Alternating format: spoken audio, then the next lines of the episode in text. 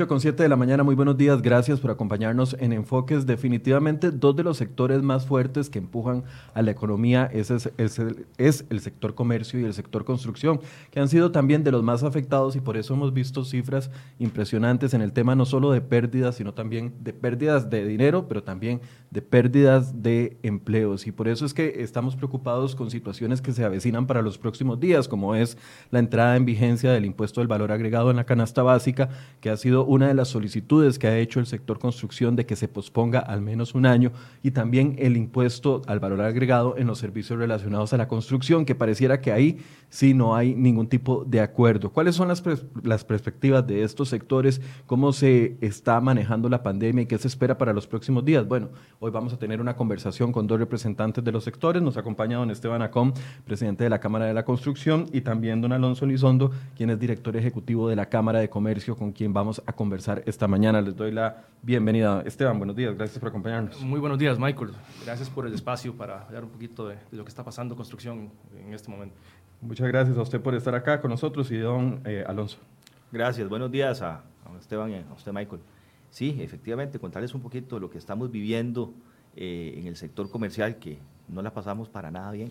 No la pasamos para nada bien y ahora con el problema de eh, la extensión del COVID-19 en la zona central del país, parecía que antes estábamos muy cómodos o tal vez menos preocupados porque la situación estaba muy concentrada en la zona norte, pero quiero enseñarles el mapa que nos dio a conocer el Ministerio de Salud el día de ayer y donde vemos que se incorpora el distrito de Pavas, que se une también al cantón de Desamparados como eh, sectores con alerta naranja. A partir del día de hoy van a empezar a aplicar restricciones especiales en el sector de Pavas, restricciones que ya se venían aplicando en el cantón de Desamparados. Y ahí vemos los últimos datos del día de ayer, donde ya los contagios vienen sumando ya 2.277 casos de ellos los casos nuevos del día de ayer fueron 64 eh, y vemos que todavía las curvas eh, se están manteniendo como estaban en los últimos días, que es que los casos activos están creciendo más que los casos recuperados. Y esto nos anuncia que vienen, podrían venir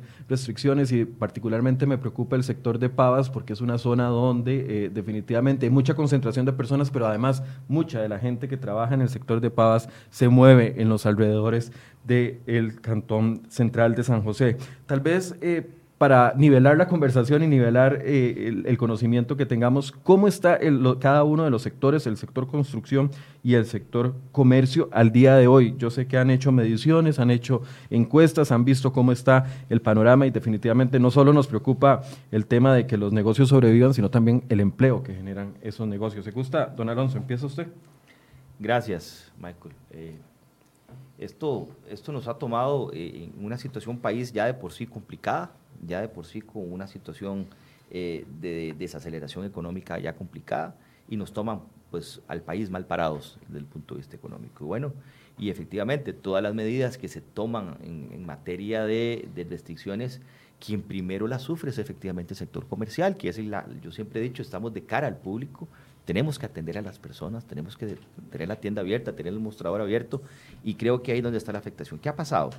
¿O qué ha, venido sucediendo? Bueno, el primer impacto que, fue lo que más eh, nos ha preocupado, nos ha ocupado más bien, es el tema del empleo, ¿verdad?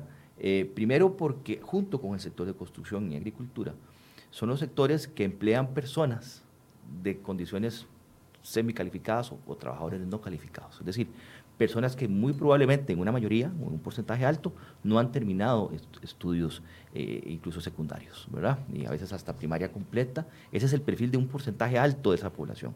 Si ya previamente este grupo de personas eran las afectadas ya por el desempleo, que antes de la pandemia hablábamos del 12,3%. 12,4%. 12,4%. Ya era el grupo que más se afectaba y están empleados en el comercio, posiblemente en la agricultura y en la construcción, esto ha golpeado precisamente a esas personas. ¿verdad? Y, hemos, y hemos visto ya a nivel eh, de desempleo aproximadamente 23 mil personas, eh, eh, y perdón el término, le ha aportado el comercio al desempleo, ¿verdad? Para ponerlo así, hay 23 mil personas que provienen del comercio que ya son desempleadas. Si a eso le sumas un porcentaje, otro tanto similar, más o menos 21 mil personas, que no están en esa estadística de desempleo porque lo que tienen es un contrato laboral suspendido o tienen una reducción de su jornada. son personas que tienen además un problema que no está en la estadística, eso no lo capta la estadística de desempleo, pues están técnicamente empleados, solo que una suspensión del contrato, eh, es otro tanto igual. Imagínense esa, esa situación. A eso le vamos a sumar que en el comercio, eh, muy parecido al dato país, pero el comercio es un poquito distinto con respecto a eh, el tema de, las empresas. En, en, Costa Rica el parque empresarial a nivel nacional, las empresas, Costa Rica tiene 73 mil empresas. Ese es el dato empresas más, empresas menos, 73 mil empresas, ¿verdad? De esas el 98% son pymes, ¿verdad? Si vamos al comercio, extraemos el comercio, hablamos que son 18.200 comercios registrados formalmente en el país y, esas, y de ese comercio el 99% es pyme. Es decir, en el comercio es donde más empresas pymes hay. ¿Y por qué? Porque es muy, posiblemente el nivel de inversión para ser comerciante es muchísimo más bajo que tener una compañía de construcción. El, costo del capital es diferente, eh, una señora se formaliza, puede tener su empresa comercio, puede comprar, puede vender, y es una actividad, digamos, la intermediación, por decirlo de alguna forma, es muchísimo más sencilla que entrar en labores muchísimo más sofisticadas. Por eso es un sector completamente pyme. Entonces le agregas el problema de empleo a un sector que no tiene la solidez suficiente, ¿verdad? para afrontar mucho tiempo sin recibir ingresos o ingresos reducidos, ¿verdad? Entonces, de ahí donde usted ve la cantidad de empresas que vienen desapareciendo en el sector comercial, vienen destruyéndose empresas, viene destruyéndose valor agregado, viene destruyéndose producción en el sector, en el sector comercio. Entonces, eh, ese es, digamos, de, primera entrada, la radiografía del sector donde más duele. Por supuesto que hay, eh, hay empresas, eh, como ya, ya lo decíamos, que no tienen capacidad ni accesar recursos del sistema bancario nacional. Primero porque ya tenía una condición de apalancamiento grande, ya previamente a esto. Eh, otras no tienen acceso a recursos por condiciones propias de esa característica del negocio de ser muy pequeños, negocios si bien formales, con algunas características que, que no, no, se vuelven sujetos a créditos eh, y entonces se vuelve un acceso, el acceso a, a los recursos muy limitado. Entonces, ese es el panorama a grandes rasgos de lo que tenemos y por supuesto una actividad económica completamente deprimida. Este, el, último informe de, la variación del, del, IMAE comercial, el, IMAC que le llamamos, la actividad económica comercial, exactamente de comercio, estamos hablando de una variación interanual de menos 15,8 puntos. Es una caída de menos 15, o sea, bajamos 15 puntos.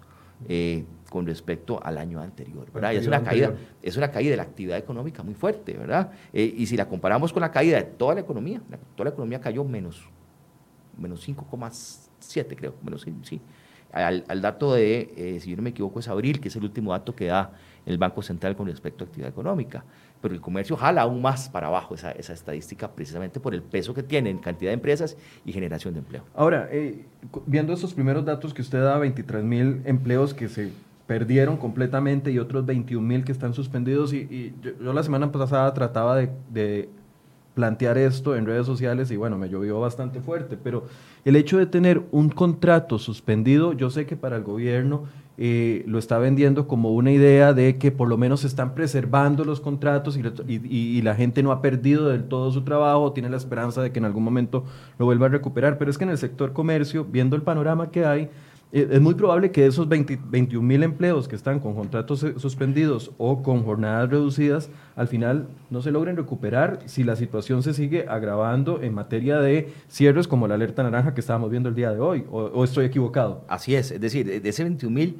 ¿con qué velocidad? Esa es otra pregunta, ¿con qué velocidad vamos a reincorporar a la gente nuevamente? A la fuerza laboral, ¿a qué momento vuelven a trabajar, vuelven a generar ingresos, que es lo que no tienen hoy ingresos, ¿verdad? Y vea que el fin de semana pasado era un buen momento para traer un porcentaje de esa gente nuevamente al trabajo, a presentarse en, su puesto de trabajo, porque íbamos a tener una apertura fin de semana, en, una época, eh, digamos, estacional importante para el comercio, como es el Día del Padre. Y, era vital para ustedes. Claro, era vital. Claro que era vital. Entiéndase el Día del Padre y su fecha como los días vecinos. Entiéndase el fin de semana anterior, esa semana y el propio fin de semana del Día del Padre eh, digamos, algunos datos relacionados con ese día, porque esos datos no se conocen aún, o se conocen poco. Mire, el año 2019, el año pasado, esa época de, Día del Padre, esa estacionalidad, representó para el comercio 22 mil millones de colones. Esas eran las ventas de la época de Día del Padre, 22 mil millones. Este año, por la situación que es completamente atípica, dijimos, bueno, si logramos el 60% de esos 22 mil millones es un éxito. es decir, es una reducción grandísima, pero sería un éxito, dada los aforos a la mitad, dado que los fines de semana no podemos vender, sería buenísimo. Se calcula que el 20 íbamos a, 21 inicialmente y luego el 20 íbamos a poder abrir este sábado que el sábado que pasó. Bueno, la gente se prepara, el día anterior todavía jueves nos reconfirma, sí, vamos, ya terminando protocolos que ya de por sí el sector ha sido muy riguroso. Siempre puede haber gente siempre que se sale del canasto, eso es indudable, ¿verdad? Eh, pero el sector ha sido riguroso en el cumplimiento de protocolos sanitarios y ustedes pueden verlo en los puntos de venta, vayan a cualquiera y se dan cuenta, la gente formal nuevamente. Eh, que el protocolo se cumple y se cumple bien. Porque los interesados de que eso se cumpla son, los comerciantes, sin duda alguna. Bueno, la expectativa era el 60% de, esos 22 mil millones. La expectativa exactamente era 13.200 millones. Ajá, e, exactamente, exactamente. Perder ahí más o menos 9 mil millones, no, no vender 9 mil millones, ¿verdad? Ese cierre de ese viernes, de ese anuncio ese viernes, significó que esa proyección de vender 60% pasara a vender solamente el 20% de esos 22 mil millones. ¿Verdad? Estamos hablando que eh, una pérdida más o menos de, eh, adicional de 10 mil millones, ¿verdad? Una pérdida total de 19 mil millones debido a ese cierre. Nada más. ¿verdad? Eso sí, y ahí están contabilizando, digamos, los comercios que se prepararon, no sé, eh, para contratar más personas o que contrataron personas o llamaron a personas los días antes para que trabajaran esa medición es Esa medición es en ventas, es decir, en lo, ah, solo en, las ventas. lo que, recibe, en lo que deje de recibir. Claro, pero usted tiene que sumarle a eso el costo asociado a haber realizado esas ventas, el costo de esas ventas. En un restaurante todavía más delicado, porque, la compra, el, inventario es un stock de productos perecederos. 25 lomitos para venderlos entre sábado y domingo. Eh, exactamente. y de pronto usted se ve con su poco capital de trabajo ya, lo ha invertido en inventario, su capital de trabajo lo invierte en inventario, por ahí uno dice darle vuelta a la plata. ¿Verdad? Y usted invirtió en inventario para, para hacer ventas y lo que generó fue más bien una pérdida más grande porque no pudo vender. Entonces, ¿qué hace usted con ese inventario? Las tiendas llenaron sus anaqueles, eh, lograron, digamos, colocar producto y había una, un buen ambiente, ¿verdad? De mucho positivismo después de una situación tan difícil y usted no se puede imaginar lo mal que la pasó el, sector eh, en la fecha, en la, semana anterior, ¿verdad? Eh, esas son, digamos, eh, un poco de perspectivas de a dónde estamos y a veces una decisión que se toma a la ligera, sin un análisis de datos, ¿verdad? Sin, sin sopesar, sin balancear, sin balancear las cosas, implica pérdidas multimillonarias para todo un sector y principalmente gente que tenía expectativas de generar ingresos no lo logró. Ya casi vamos a abordar los temas de, de, las decisiones y cómo se avisan, ¿verdad? Porque entendemos perfectamente, el viernes se da el dato y inmediatamente cambia todo el panorama para el fin de semana. Pero ¿cómo está operando el sector construcción hasta el momento, don Esteban? Ustedes hoy, incluso eh, en la mañana, envían un comunicado de prensa solicitándole a Casa Presidencial algunas eh, situaciones y haciendo un nuevo llamado para el sector construcción en específico. ¿Cómo está la radiografía? ¿Cómo está el enfermo construcción en este momento? Bueno, antes de, entrar al sector particular de la construcción, a mí me gustaría ahondar en el tema que creo que ha venido polarizando un poquito el país. No es esto no es un tema entre la empresa privada y sector público. Los costarricenses tienen que ver que todos, absolutamente todos los costarricenses dependemos del empleo. Por supuesto. Y el 87% del empleo de este país se da en el sector privado. Si pasamos al sector construcción, nosotros representamos al sector formal, representamos hasta la compañía pequeñita que se dedica a remodelar casas, hasta compañías medianas y grandes. No solamente en construcción, sino en consultoría. Tenemos, representamos a los proveedores de materiales de construcción, a los industriales de construcción, representamos a los desarrolladores de vivienda, a los desarrolladores de vivienda social también, a los consultores, todos esos profesionales que hacen los planos, de manera que es, es un sector mucho más amplio y que todos dependen del empleo. Si no se tiene empleo, no hay manera de subsistir. Eso es algo que los costarricenses tienen que, que, tener claro. Aquí es una lucha dirigida a tener el empleo para todos los costarricenses. En el caso de construcción, eh, tenemos 17 meses de decrecimiento según nos muestran los índices mensuales de actividad económica. Eh, si vemos el 2019, al igual que comercio, que comercio fue el segundo que, creció más, construcción fue que, que decreció 10.7% de Producto Interno Bruto. Eh, de manera que entramos a un 2020 golpeados, muy golpeados, al igual que comercio y al igual que agricultura. Veníamos ya golpeados porque no, no se tenía claridad de una ruta económica por parte del gobierno. Estábamos esperanzados de que este 2020 iban a, hacer, a, haber más construcción, dado eh, la malinterpretación de la gradualidad de transitorio 5 de la ley de fortalecimiento fiscal por parte de Hacienda, hizo eh, que, que, se limitara la gradualidad en los proyectos de construcción a que todos, se presentaran, todos los planos debían presentarse antes del 30 de septiembre de 2019. Eso hizo un pico de, de, presentación de planos en el colegio y creímos de que eso se iba a traducir en nuevos proyectos para el 2020. Enero comenzó bien, febrero, y vino la pandemia. Eh, afortunadamente logramos que se diera la continuidad de las construcciones, porque las construcciones tienen la particularidad de que en el momento en que se cierran, la gente queda automáticamente desempleada. La gente vive el sustento diario y, eh, esa gente, era, era un golpe a la economía durísimo si, si, se cerraban estas construcciones. Bueno, se dieron los protocolos, las conversaciones con el gobierno para que las construcciones continuaran. Eso ayudó muchísimo y nos concentramos en hacer, realizar protocolos al interno de la Cámara que luego eh, se generalizaron y se llegó a hacer un protocolo país con, por medio del Ministerio de Vivienda y Ministerio de Salud. Este protocolo ya se está instaurado y, se está aplicando en todas las construcciones formales del país. ¿Qué pasa? Llega la pandemia, construcciones continúan, pero los proyectos que estaban por comenzar se paran. Hasta nuevo aviso. Los proyectos que estaban en diseño o se paran o se les dice a los consultores, eh, vamos más despacio, porque no sabemos si se va a construir o no. La construcción depende de la confianza. Es lo primero que se, se, para cuando no hay confianza. Si alguien estaba pensando en construir su casa, en remodelar, inmediatamente lo piensa dos veces y dice, si, si no sabe si su empleo está seguro. Nuevamente, volvemos al tema empleo. si, si, hay reducción de jornada, pues ya me redujeron un poquito el, salario, eh, no sé si, si, si, voy a estar desempleado en los próximos meses, mejor paro y plan de remodelar la casa, mejor paro y plan de comprarme un apartamento. Y eso es lo que ha pasado. De manera que actualmente construcción que se termina, ese personal automáticamente queda desempleado. Si tomamos números de segundo trimestre de 2018 de INEC, de la encuesta de INEC, y lo comparamos con el primer trimestre de 2020, ya en construcción se habían perdido 28 mil empleos. Ahora sin pandemia. Sin pandemia. Ahí estábamos hablando sin pandemia. En un periodo de tiempo bastante largo. Por eso es que la, caída ha sido constante. Ahora, con pandemia, esos números van a, elevarse muchísimo. Construcción que se termina y no hay sustituto, bueno, la gente automáticamente queda desempleada. Y las compañías, muchas que tienen uno o dos proyectos en proceso, redujeron jornada y están viendo a ver cómo sobreviven. Esa es la realidad actual.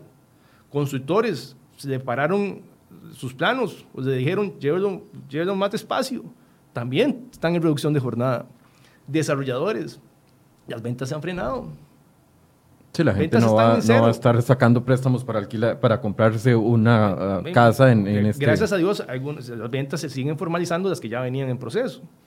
Pero ventas nuevas no hay. De manera que el clamor hacia el gobierno es, señores, ¿cuál es la ruta para incentivar la economía de este país? Eh, ¿cuál es la agenda de reactivación? No se tiene esa agenda. Necesitamos ya no títulos. ¿Cuál es el detalle de las acciones concretas que el gobierno va a realizar para reactivar la actividad económica de este país? Hemos presentado, no este año, desde 2019, desde enero de 2019, hemos presentado infinidad de propuestas. Las vamos actualizando conforme a las circunstancias.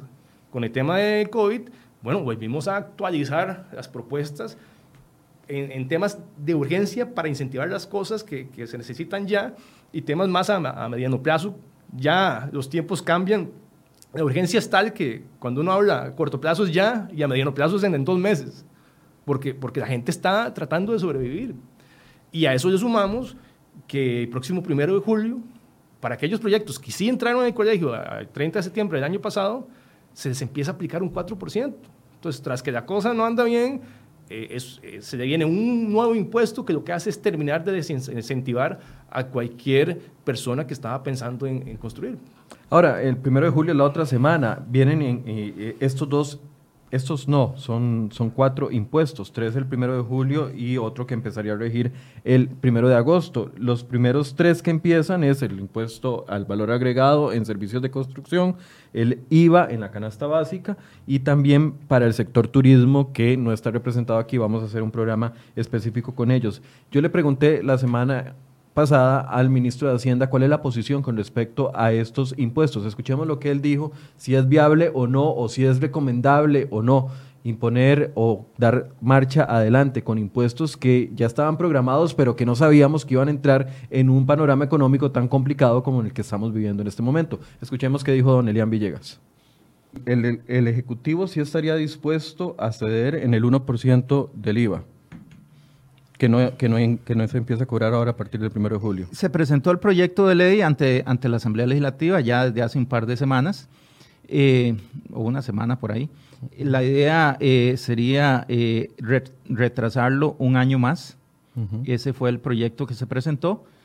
Entonces, en IVA, en 1% de IVA, si estamos dispuestos a sacrificar en turismo, en turismo habría que ver el proyecto concreto, pero dada la situación de la actividad, perfectamente, es perfectamente viable ver, ver qué podemos hacer ahí. Ahí sí estarían también dispuestos. Podría ser. en construcción no, por lo que le veo. No, no, no, no, veo el, tema en construcción en este momento. ¿Y en servicios transfronterizos tampoco? No, tampoco en servicios transfronterizos. Bueno, eh, una cosa es presentar un proyecto 15 días antes de que empiece a regir una ley y poner la esperanza de que se vaya a aprobar. Hoy estamos 24, básicamente eh, de hoy en 8 empieza a regir el impuesto en la canasta básica y en el sector construcción.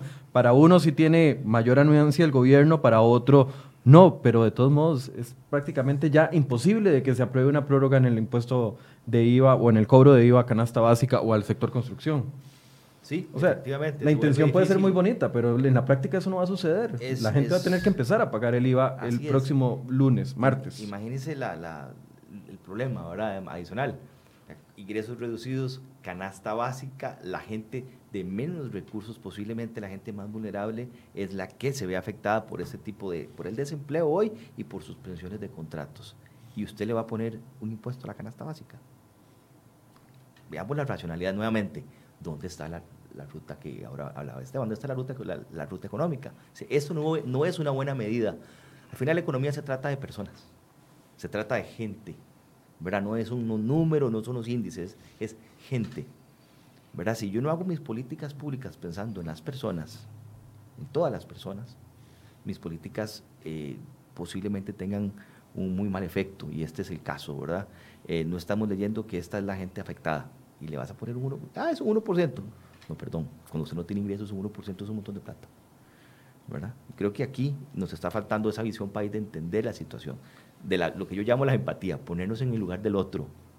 Entienda que posiblemente usted, su salario está completo, usted está en su casa haciendo teletrabajo, entienda que usted no peligra, pero los que estamos al otro lado, eh, sí peligra nuestro trabajo, sí peligran nuestros ingresos, ¿verdad?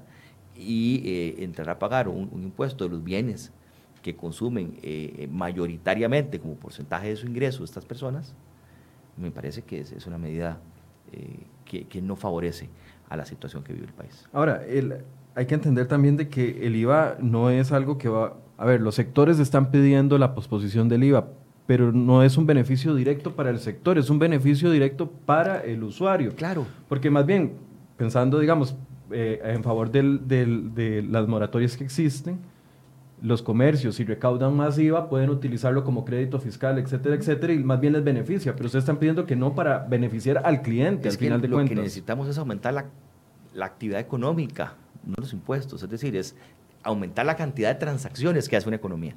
Es eso lo que buscamos. Y eh, si usted le quita a la gente ingreso, su ingreso disponible para consumo es menor y por ende la actividad económica es muchísimo más baja. Eh, las personas dependemos de, de, nuestro salario.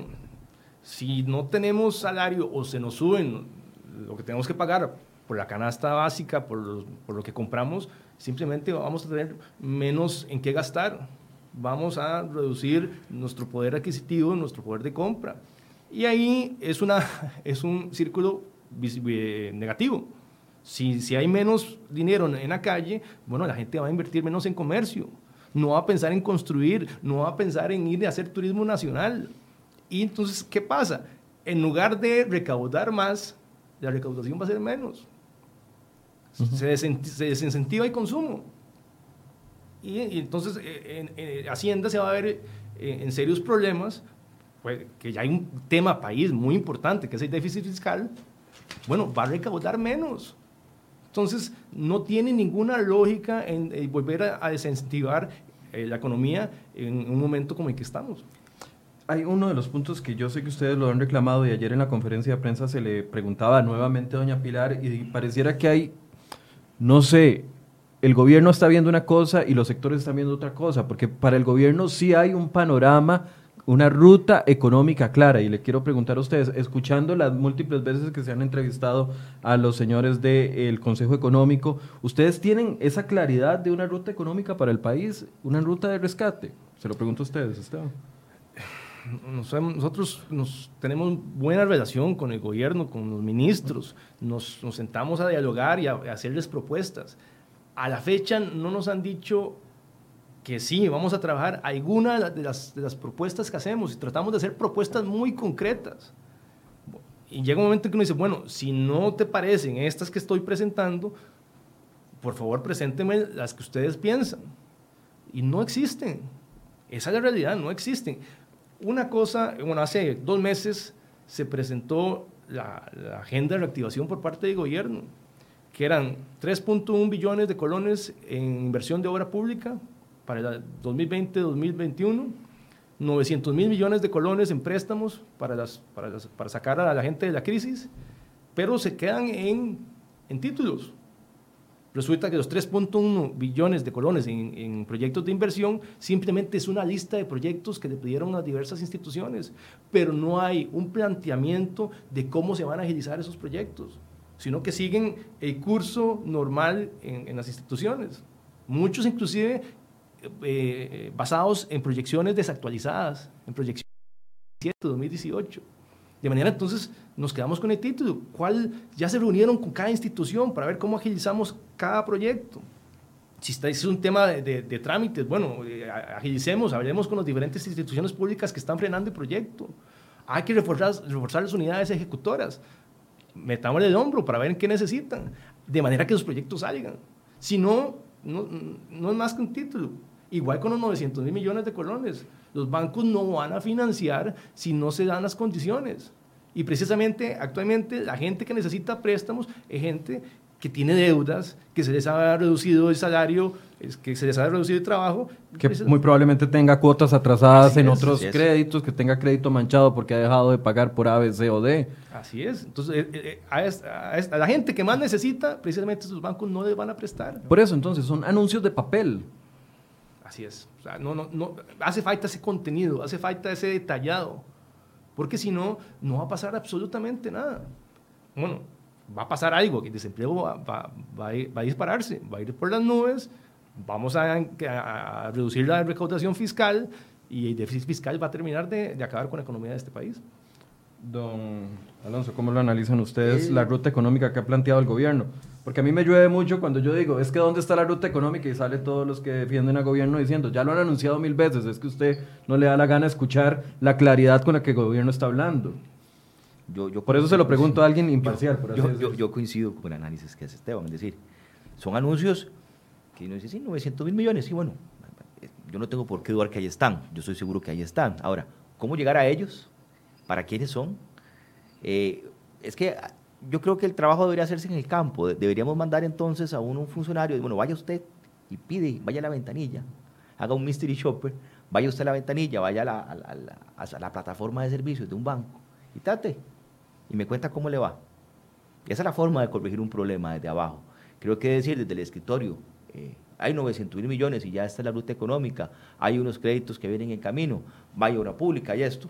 Es, es muy sencillo, pero no estamos llevando las medidas a donde realmente se necesitan. Es decir, no estamos, eh, no estamos la satisfacción de las necesidades que tienen las, las personas y las empresas hoy es tal que estas medidas que anuncia el gobierno se quedan en, el papel, no aterrizan, no le dicen a las personas cómo vamos a recuperar el ingreso de las personas, no le dicen a las empresas cómo van a salir a flote. Es esto lo que estoy haciendo para que usted salga a flote, ¿verdad? Y muchas veces no va por seguir endeudando a las empresas que de por sí ya están sobreendeudadas.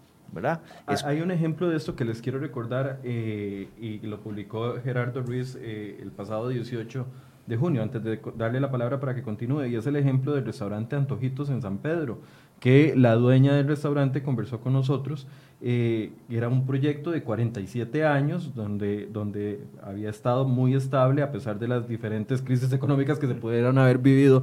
un, restaurante un restaurante en 47 años y que por más que intentó acceder a uno de estos 900, a una parte de estos 900 mil millones para poder rescatar el, el, el restaurante, finalmente tuvo que cerrarlo porque no hubo otra opción de acceder a ese crédito.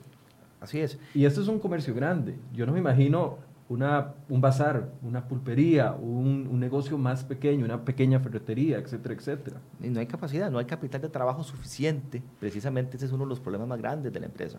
El hoy es el capital de trabajo, es el flujo de caja que llamamos, ¿verdad? La plata que tengo para operar y para trabajar, para darle vuelta, para que nos entiendan, para que tengo aquí para comprar insumos, para producir, transformar y vender. Esa, ese dinero que está ahí para ese flujo de caja es el que no está, el que la situación ha llevado a que, a que las empresas no tengan, el, la, la gente no se mueve, no sale, etcétera, y nos genera ese problema. Entonces, volviendo a estas medidas, Michael, eh, lo, lo que uno termina viendo es una colección de titulares, de temas, sin ningún contenido, llamémoslo práctico, llamémosle, bueno, ¿cómo hago? ¿Cómo voy? ¿Qué está? ¿Cuál es la guía? ¿Cómo lo hago? ¿Qué diferencias hay? Eh, es profundizar en las cosas y además, después de esto sigue esto, la ruta es por acá, esperamos obtener estos, estos y estos resultados. Es decir, una política pública que usted no puede evaluar es una política pública que no funciona, porque siempre va a ser buena, siempre va a estar buena. Si no puedo, lo que no puedo medir, siempre va a estar bien o siempre va a estar mal, ¿verdad? Entonces, eh, ahí es donde el, diseño de las medidas que están tomando no son, no son, el diseño no es el adecuado para las necesidades que tiene hoy las personas y tienen las empresas. Esas medidas no se ajustan a esas necesidades. Estamos desconectados de la realidad que vivimos en la calle. Creo que esa es la parte. Nos falta un poquito más de calle para entender la realidad de las personas. ¿verdad? Del escritorio no hemos pasado. Eh, creo que otro, otro de los ejemplos que ayuda con esto es lo que nos decía el ministro con la propuesta que hace el gobierno el 16 de junio de suspender por un año el IVA vía un proyecto de ley. Claro, el gobierno cumple con presentar el proyecto de ley, lo envía a la Asamblea Legislativa, pero hoy estamos 24 de junio y ese proyecto no se ha movido ni siquiera un paso. Y me encantaría ver cuál es la gestión, ¿verdad? Legislativa que hace el Ejecutivo para impulsar un proyecto que debería tener una vía rápida, que debería tener un montón de cosas, ya logró los acuerdos políticos, logró los consensos, ya habló con los jefes de fracción, el proyecto está en primera línea, quién lo está impulsando, para dónde va, ya hicieron las consultas, cuál es el procedimiento. Eso está. Esa es, esa es la pregunta que falta. Le, respondo, si eso estuviera, se estaría aprobando. Hoy es miércoles, se estaría aprobando. Mañana jueves, en primer debate, para aprobarlo en segundo debate el lunes y que no entre a regir el martes. Si eso existiera. Lo que dice Esteban es cierto, es un anuncio. Nada más. recordemos de que ya en pandemia el gobierno tuvo la, parte extraordinaria en la Asamblea. Pudo aprovechar ese tiempo para presentar proyectos de ley que fueran solamente para reactivar la parte económica del país. La parte sanitaria, bueno, el ministro de Salud lo está atendiendo bien, y acá hay Seguro Social. Bueno, ¿por qué no se presentaron los proyectos en una línea clara de reactivación económica cuando se podía, cuando tenían eh, todo para presentarlo y convencer a los diputados de que se hiciera? Bueno, no se hace, se pase proyectos de extraordinarias, presentando proyectos que no vienen a aportar absolutamente nada, como el de las municipalidades. Ese lo presentó el gobierno. y los diputados lo aprobaron y el, señor presidente no lo vetó. Bueno, pero eh, eh, vamos en la línea incorrecta. En lugar de presentar lo que sí incentiva el empleo para poder recaudar más y salir del bache fiscal en el que estamos, bueno, no, se hace. y, y, a una semana a plazo se, se, anuncia que, que, se apoya un proyecto de ley que está en la Asamblea. Bueno, es, es un anuncio medio vacío. ¿Qué, ¿Qué, tiene que pasar dentro de la amplia lista que ustedes han enviado al gobierno solicitando? ¿Qué puntos específicos podrían evitar mayor desempleo en el sector construcción si se aplicaran de una vez, no sé, vía decreto, vía una orden ejecutiva, vía, no sé, un proyecto de ley que se apruebe en, en corto plazo? Bueno, el, el tema de, de, del impuesto... Las tres prioridades que ustedes ven. En este momento no necesitamos un nuevo impuesto en una semana. Todo lo contrario, ese impuesto se tiene que postergar al menos un año, al igual que en turismo y al igual que se está hablando de la canasta básica, se tiene que postergar al menos un año. Y ya hay proyectos está en la Asamblea Legislativa. Lo presentó Al, una, Álvaro Aguilar le pregunta, ¿por qué al sector construcción nos dejaron con un IVA escalonado y al resto de nosotros no? precisamente porque el, el, sector construcción es uno de los sectores que más encadenamiento produce uh -huh. y es un sector de grandes donde, donde se necesitan grandes inversiones. Si al señor que pregunta, no sé si ha construido su casa, pero cuando, cuando vaya a construir su casa, esa inversión es muy importante, es la inversión de su vida. Y el hecho de, de meterle un 13% de un solo hace que se le encarezca el proyecto de construcción un 9%. Eso significa muchas veces que, que no, no hay financiamiento, que ya se le sobrepasa las capacidades de, de, de, de salario. De manera que eso se pensó inclusive hace más de 10 años con personeros de Hacienda, se hizo el estudio del impacto que se daba en, la recaudación si no se hacía escalonado. Uh -huh. Si se le mete el 13%, se encarecen los proyectos un 9% de un solo. Hablemos de vivienda social. Actualmente, bueno, se van a construir 9% menos de viviendas sociales. Esa es la realidad porque ya le aplica el 13% del IVA. Que ese es otro proyecto de ley que también se, está en la asamblea de don Fernando Chacón, donde se recuperaba la gradualidad para todos los proyectos, no solamente para los que entraron antes del 30 de septiembre. Esa es la razón. La construcción no solamente es eh, la, la, construcción que se ve en la calle, no, es el comercio que vende los materiales de construcción, es la industria que los produce, es el transportista que lleva a la gente a, su trabajo, es el que llega a vender comida al trabajo. Son los consultores, los profesionales que hacen los planos, que hacen el diseño, que van a inspeccionar. El encadenamiento es mucho, de, de, de manera que eso ya estaba estudiado y por eso es que se dio la, la, el transitorio 5. Okay, la primera prioridad sería posponerlo si, si, posponerlo, si hubiese voluntad política posponerlo para hacerlo. y recuperar la gradualidad para todos los proyectos. De manera que si, si alguien estuviera pensando en envolver su casa, eh, estuviera ya con los planos hechos, inclusive ya cerca de negociar el financiamiento con el banco, si es que se dan las condiciones que, que, que, que se anunciaron anteriormente, bueno, que se anime a construirlo posiblemente no se animará si más bien tiene que pagar hoy un 13% de IVA, si no antes de 30, o si tiene que pasar eh, primero de julio un 4%. Uh -huh. Si se le dice, bueno, si usted comienza allá, se le exime. Bueno, eso empieza a mover la economía, eso genera empleo, que es lo que andamos buscando. ¿Qué otra prioridad, Esteban? Eh, bueno, el tema de, de, tramitología es fundamental. Hay que eh, liberar los temas de de Setena, por ejemplo. Ya... Me, me, río porque en esa misma silla estaba sentado don Marcelo Prieto y donde yo le dije que la eterna tramitología, a pesar de que hay moratorias y todo, eh, no se soluciona, me dijo, pues dígame cuáles son los que hay que quitar porque nosotros hemos quitado un montón de trámites y ya todo está no, completamente no, arreglado. Miren, en, en, la última anuncio de reactivación de gobierno, en, en lo que atañe a declaraciones juradas para el sector construcción, hablaron de bajar el tiempo para el formulario D1 de Setena y el estudio de impacto ambiental, bajarlo de 550 días a, a, a seis meses. Uno dice, pero, pero señores, si está, imagínense lo que es 550, un, un, estudio de impacto ambiental y un D1, ellos mismos están reconociendo que estaba en más, casi año y medio, dos, dos años.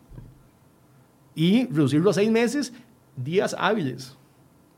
Y a eso le ponían seis meses para implementarlo, cuando la necesidad es hoy. Uh -huh. Entonces, no, hay que, hay que en, en, tiempos de crisis hay que tomar medidas eh, de, que vayan de acuerdo a las circunstancias. Por ejemplo, decir, bueno, en zonas ya impactadas ambientalmente, en toda una gran área metropolitana, que, que se pueda obviar de trámite de D1 en Setena. Esas son medidas concretas que se pueden hacer ya y sin ninguna repercusión para el ambiente. Inclusive más bien se puede mejorar lo que es la, fiscalización posterior durante la construcción. Y son medidas que podrían liberar muchos proyectos. En temas de, de agua, bueno, que la, que la IA dé la, la disponibilidad de agua para las construcciones. La gestión de la IA es terrible. Hemos vivido racionamientos de agua en los últimos años en un país donde llueve, somos dentro de los cinco países donde más llueve en el mundo y tenemos problemas de agua, pero resulta que se pierde 50% del agua, no se contabiliza. Y ese problema viene de años, de años y no se hace nada. ¿Y eso también se puede solucionar rápidamente? Para empezar, hay que, hay que intervenir la IA. Temas, por ejemplo, constructores no tienen trabajo, constructoras no tienen trabajo y hacen un convenio con el ICE sin, a, un precio que ellos llaman razonable, sin saber, no se aseguran de que sea un buen precio, un, convenio de más de 400 millones para la, expansión del acueducto eh, metropolitano de Orosi. Pero resulta que no hay, no hay fechas, no hay multas, si se aumenta el, costo, nada pasa. Entonces, primero es un, precio razonable, pero es el precio que pone el ICE. Si aumenta el precio, eh, bueno, o, el AIA lo tiene que asumir o lo tiene que asumir el ICE y eso va a las tarifas nuestras. Y resulta que hay un montón de empresas sin trabajo. Ok. IVA, tramitología. ¿Hay algún otro aspecto que usted cree que se puede solucionar hoy y que no está dentro de la ruta económica que está diciendo el gobierno? Sin duda, el tema de financiamiento es vital para todos los sectores, no solo para el sector construcción. Pero, nuevamente, tiene que estar el dinero disponible a buenas tasas, a buenas condiciones y hay que ver qué se hace con el riesgo. Los bancos no van a asumir ese riesgo así porque sí. Si no hay un fondo de avales, pero que se haga ya porque si se empieza a hacer para dentro de seis meses, ya las empresas habrán quebrado. no van a existir. No van a existir. van a necesitar ese Entonces, se tiene que tener un fondo de avales precisamente para poder prestar esos 900 mil millones. Si no, se van a quedar en los bancos. Don Alonso, ¿cuáles ven ustedes como prioridades urgentes que no están contempladas dentro de este plan que el gobierno, para ellos está muy clara la ruta económica? Claro, primero, eh, y es que el sentido de urgencia no existe en el Estado. ¿Cuál es el sentido de urgencia? No hay, no hay dos meses, tres meses, seis meses. Para ellos parece un tiempo razonable. Eh, en un momento donde usted, la situación es muy complicada, urgencia, y eso es lo que no existe. Mire, la Cámara de Comercio ha presentado y ha insistido en 10 medidas, en 10 medidas eh, de reactivación económica, enfocadas en dos áreas o en dos temas. Una, subsanarle el ingreso a las familias, eso es uno. Lo que hablábamos, personas sin ingreso sin trabajo, con jornadas reducidas, son personas que no pueden consumir, no pueden eh, ir al, supermercado correctamente, no pueden ir a la pulpería, no pueden pagar sus préstamos, etc. Esa es una, subsanar el ingreso de las familias. Y otra es cómo subsanar los costos de las empresas, el costo de, existir en Costa Rica, de existir como empresa en Costa Rica. Costa Rica es un país muy caro, muy caro y, y para la empresa aún más, porque las cargas que pesan sobre una empresa llegan a ser el 58% de los ingresos, ¿verdad? Por cada 100 colones que usted produce, 58 no son suyos. Son de impuestos, de sobretasas, eh, timbres, eh, comisión, lo que usted quiera. Son de, de impuestos, son cargas que le han puesto a las empresas, ¿verdad? 58 colones de cada 100 no son del empresario, ¿verdad? Se van. Bueno, ¿cómo sopesamos eso y un montón de costos que tienen las empresas para sobrevivir? Uno particular que tienen los comercios y, el, comerciante que, que, está escuchándonos nos va a entender muy rápido. Cuando usted recibe una tarjeta, más allá de las comisiones de adquirencia e intercambio, que ya se ha hablado, ya hay proyectos de ley, ya el Banco Central trabaja en ellas, a usted el Ministerio de Hacienda, o el datáfono, cuando usted lo cierran al final del día, le hace otras retenciones adicionales más allá de los costos del, del datáfono y todo esto, que son una que se llama una presunción de renta. Es decir, usted asume como Hacienda que yo me va a ir muy bien este año, entonces yo por adelantado, todos los días. Voy pagando impuestos por adelantado. Todos los días, es, de, diario, el pago de los impuestos para el comerciante es diario, ¿verdad? Y cada vez se pagan más porque cada vez la transacción electrónica es más grande. Cada vez mi volumen de ventas está más enfocado a recibir medios de pago, tarjetas básicamente, ¿verdad? Crédito y débito. Estamos altamente bancarizados, todavía falta, pero, pero muy bancarizados. Entonces, hay una retención de renta que puede llegar al 2,74% diario, más la retención que se hace por IVA, ¿verdad? Es decir, ese, está bien, es una retención, pero nuevamente, es una retención de casi puede llegar al 6%. Si usted sabe que en promedio un comercio paga 5 puntos, de intercambio y adquirencia, 5 puntos. Diga usted que son 6 en, detención de adelanto, adelanto del, del pago del IVA, son 6 y 5, ahí van 11 puntos. Y 2,74 de la presunción de renta, porque usted va a asumir que yo voy a ganar plata este año.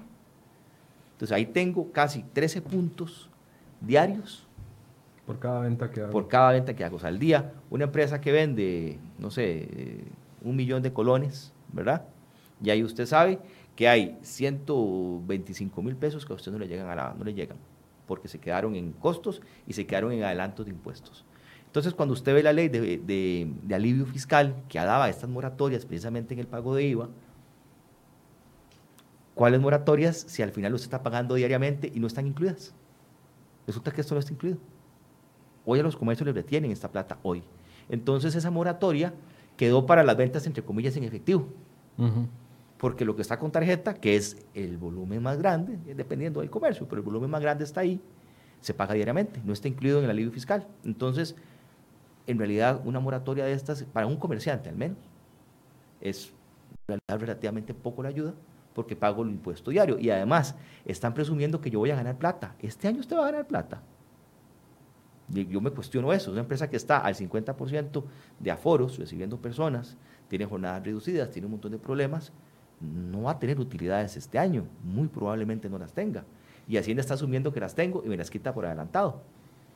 ¿verdad? Lo que va a pasar este año, esto es que al final del año lo que va a haber es un crédito fiscal a favor de las empresas que muy probable no van a poder aplicar nunca. Porque me, sí, me, retuvieron, me retuvieron parte de las ganancias. Más, me retuvieron más, que iban a, que iba a ganar, que iban a ganar plata, ya tiene el impuesto por lo que yo gané y en realidad no gané. Tienen que devolvérmelo. ¿Cuándo me van a devolver algo?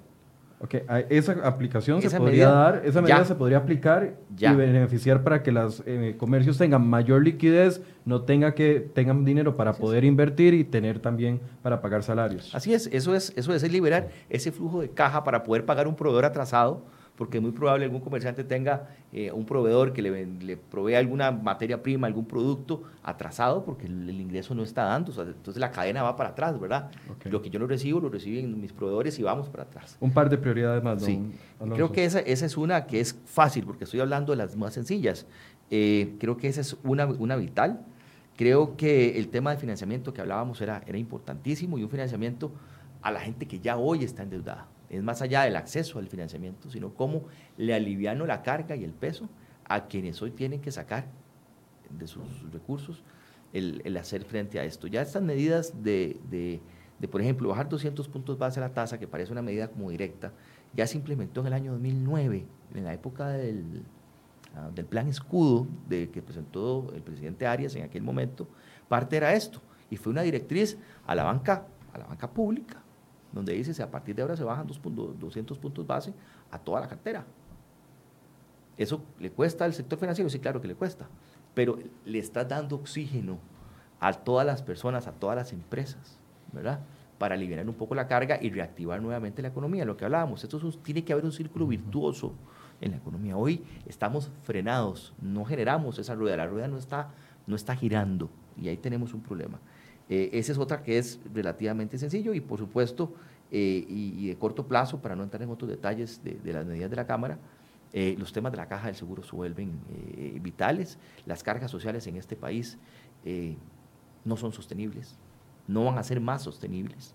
Aún con la reducción en la base mínima contributiva. A ver, la, base es positiva, es una de las medidas que debe sostenerse y debe, mantenerse. ¿Por qué? Porque Se va a extender un mes más. Claro, claro, eso a nivel, a nivel, porque eso es lo que, lo que la caja, su junta directiva lo ha dicho. Pero, pero imagínese usted lo absurdo que es yo no poder contratar en estas épocas una persona por medio tiempo. No puedo hacerlo porque tengo que reportarle de esa base mínima contributiva y muchas veces va a recibir o va a percibir un salario inferior a esa base mínima contributiva porque va a recibir un salario por medio tiempo y yo no puedo asegurarlo a usted por medio tiempo. Puede trabajar medio tiempo. esa es una buena medida, pero hacen falta adicionales. Claro, claro que hacen falta adicionales. Tenemos que valorar cuál es ese costo de la caja, ¿verdad? Eh, hay cosas que no vamos a poder tocar constitucionalmente, los dineros de la caja, pero sí, ¿qué pasa con los dineros de, de FODESAF? De Limas. ¿Cómo vamos a manejar ese porcentaje que debe, debe estar llegando eh, cercano al 14 o 19%? Es un porcentaje alto, elevado. Ahí tenemos que revisar cómo lo vamos a hacer. ¿Vamos a seguir cargando eso directamente a las empresas o vamos a buscar otro mecanismo para sacar esos temas de las cargas sociales y buscarle otra forma cómo el Estado financia esto? ¿Cuál va a ser la forma? Porque la carga social, sin duda alguna, es un impuesto, si usted quiere ponerlo así, es un impuesto a los salarios, es un impuesto al empleo. Más altas las cargas sociales son impuestos a la generación de trabajo. Y hoy lo que el país requiere es trabajo. No le pongamos impuestos a la generación de trabajo. Eh, quiero preguntarles perspectivas para los próximos meses. Yo sé que es muy complicado pensar en, qué va a pasar en los próximos días, viendo que ya hay alertas naranjas aquí en el centro. También me imagino que eso genera algún tipo de preocupación. Por supuesto que, que hay que seguir con los protocolos instaurados eh, es muy importante que esos protocolos se cumplan a cabalidad y eso no exime que aún cumpliendo los protocolos podamos tener eh, infectados en nuestras construcciones. Pero, pero bueno, ya hay manera de controlarlo. Hay que aprender a vivir con el virus. La parte sanitaria y la parte económica. Si eso no se da, eh, bueno, vendrá más desempleo y eso conlleva a su vez menos recaudación por parte de la caja que está sufriendo por esta baja en recaudación, menos recaudación por parte de Hacienda con un gran déficit fiscal que está dando este país. De manera que, tenemos que enfocarnos en el empleo. Si el gobierno no enfoca sus baterías en cómo propiciar empleo en este país, eh, yo diría que la cosa se va a poner cada día eh, peor. No, ¿No tienen proyectado cuándo van a medir la afectación en tema de empleo por esta pandemia, ya posterior a la pandemia? en, la próxima encuesta de INEC, la, que salió hace poquito fue de finales de abril, la próxima va a ser ahora en julio. Eh, ahí se va a ver precisamente el termómetro de cuánto ha bajado. Yo calculo que en este momento el desempleo debe andar fácil entre 18 y 20%. Fácil. Y el subempleo ya sabemos que andan igual, por ahí, 15%, que son la gente que está en, en jornada reducida. ¿Qué pasa? Si no se hace nada, esa gente que está en subempleo actualmente va a pasar a ser desempleado y, la economía va a sufrir. Don Alonso, perspectivas. Proyectar a más de cuatro días la situación, porque si te cambian las medidas de un día para otro, proyectar más allá de una semana se vuelve, se vuelve muy difícil. Eh, nosotros hacemos mediciones, hicimos una medición a la semana 3, hicimos una medición a la semana 8 y estaremos terminando esta semana eh, otra medición para tener resultados la próxima, de ver cómo ha evolucionado esto y el impacto que ha tenido en el sector para tener información muchísimo más rápido de las estadísticas oficiales que tardan un, rato en su, en su procesamiento. Lo que esperamos es que inicie pronto. A ver, no hay una dicotomía, no hay una, un dilema, una dicotomía entre salud y economía. Eso no, eso no existe. hay un divorcio. No existe. Es, que nos han querido vender eso. No, Cerremos todo porque si no entonces salud se, se... No, es una dicotomía, no es un dilema, es un binomio, van de la mano. ¿verdad? Son juntas, ¿verdad? Podemos buscar esos balances, esos sanos equilibrios. La, vida de las personas y la salud está por encima de todo. Eso no está en discusión y eso no es en análisis. Eso está clarísimo. Pero hay un balance entre la salud de las personas y si podemos llamar la salud económica de un país que hoy lo que necesita es reactivarse lo más pronto posible. Eh, hay protocolos, los sectores han sido muy responsables, el comercio ha sido muy responsable, ¿verdad? de respetar protocolos, de implementar protocolos, de que sus, clientes se protejan, proteger a los mismos trabajadores de las empresas, eh, que puedan suceder cosas en el camino. Claro que van a suceder, estamos en medio de una pandemia, claro, pero lo importante es tener los protocolos establecidos de cómo vamos a reaccionar como país, cómo reaccionamos como empresas, y creo que eso, en eso la Cámara de Comercio ha sido, ha sido muy respetuoso. ¿Qué esperamos? Eh, esperamos reactivar, volver a la fase 3 lo más pronto posible. Esa apertura de fines de semana es vital y ustedes dirán, pero ¿por qué por dos días hacen tanto, tanto alboroto?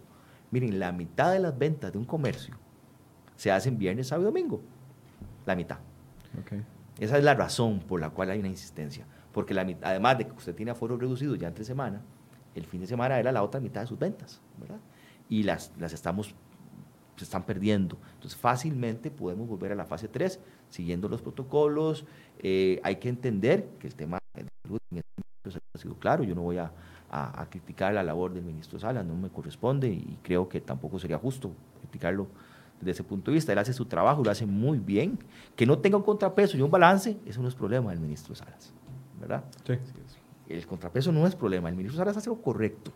Es un excelente ministro de salud. No tiene contrapeso él está tomando las decisiones en la empresa, por decirlo de alguna forma. Es como que su gerente financiero tome las decisiones por el gerente general y el muchacho de mercadeo, de comercial, se quedó aislado. O que el comercial tome las decisiones por el financiero. Bueno, eso, eso está pasando en el país. Bueno, eh, eh, bueno, es el reclamo que hemos hecho. ¿Dónde están las conferencias diarias? El ministro de Salud dando el reporte de la, pandemia eh, de salud y el ministro de Economía o, la, o el ministro de Hacienda dando el reporte de las acciones por la pandemia económica. Sanos balances, Michael. Eso es lo que buscamos. Sanos balances para que el sector pueda salir adelante, para que la economía poco a poco, con estas restricciones, con esta nueva forma de hacer las cosas, podamos operar y todos llevar una vida lo más normal posible en medio de una realidad que no se va a ir mañana, esto no se acaba mañana. Muchas gracias. Eh, nada más para cerrar, eh, ¿esperarían que no se repita la situación del viernes anterior? Yo creo que no se que haya mejor coordinación. El ministro estuvo diciendo, hay fase 3 lunes, martes, miércoles, a pesar de que habían 70 casos, 80 casos, y, siempre mantuvo y hasta el viernes lo sorprende con el hecho de que se cancela la fase 3 para el fin de semana. Creo que no va a volver a suceder. Creo que eh, se desarrolló el día de ayer una, una mejor coordinación con el equipo económico del gobierno y con el, el, equipo de salud también, en donde este tipo de cosas, si hay que regresar en alguna fase, si estamos en fase 3, si hay que regresarse, eh, poder tener el suficiente tiempo y la suficiente coordinación para que el sector se prepare para regresarse hacia atrás. ¿Están en capacidad del sector comercio para operar incluso en medio de una alerta naranja con responsabilidad? Lo está con los protocolos establecidos. En el tanto y en el cuanto usted respete y establezca protocolos, entendemos que se puede, se puede trabajar y se puede operar, es decir, el uso de mascarillas en el personal, eh, extremar medidas de higiene, de desinfección de áreas, etcétera. Dentro de la zona de trabajo, la zona de atención de personas en un comercio, se puede hacer perfectamente. Vamos a depender muchísimo del comportamiento que tengamos nosotros, ya no como empresarios, ni como empresas, ni como trabajadores, sino como ciudadanos. De eso va a depender el éxito de esto. Es la misma pregunta. Incluso en, si el panorama se complicara, ¿estarían las construcciones en la capacidad para mantenerse operando con los debidos protocolos? Las construcciones ya están implementando altos protocolos, los, protocolos ya avalados por el Ministerio de Salud, eh, de manera que no esperaríamos, más posiblemente si hay algún brote especial, estos protocolos se incrementarían eh, por las mismas empresas ya que dependemos de, que la construcción continúe para que estos empleos se preserven. Eh, más bien la preocupación ahora es qué vamos a hacer cuando las construcciones se terminen. ¿Dónde van a, no, no, no, hay ningún incentivo para que una construcción comience hoy en día. De manera que ese es nuestro, nuestro llamado de gobierno. Sentémonos, fijémonos una ruta clara, económica, eh, con acciones concretas, de manera que podemos propiciar estas nuevas construcciones que vengan a sustituir las que ya existen y ojalá haya un poco más para poder darle empleo a un sector que, anda, anda, precisamente muy, muy, en, eh, muy en busca de este, de este empleo y este sustento económico. Bien, muchas gracias a Esteban Acón, presidente de la Cámara de la Construcción, y también a don Alonso Elizondo, quien es director ejecutivo de la Cámara de Comercio, por esta conversación. Como hemos eh, estado procurando llevarle todas las voces posibles con respecto a esta pandemia, nos preocupa el tema del empleo, también nos preocupa la gente que tiene los contratos suspendidos, porque al fin y al cabo eso es una estadística, pero en la realidad la gente no tiene con qué comprar la comida ni con qué pagar sus cuentas, y eso es lo que eh, procuramos de incentivar de alguna forma soluciones para el tema del empleo y que de alguna u otra forma se evite más caída en esta pandemia que definitivamente nos está afectando. Muchas gracias por su compañía. Mañana nos conectamos a las 8 de la mañana de nuevo. Buenos días.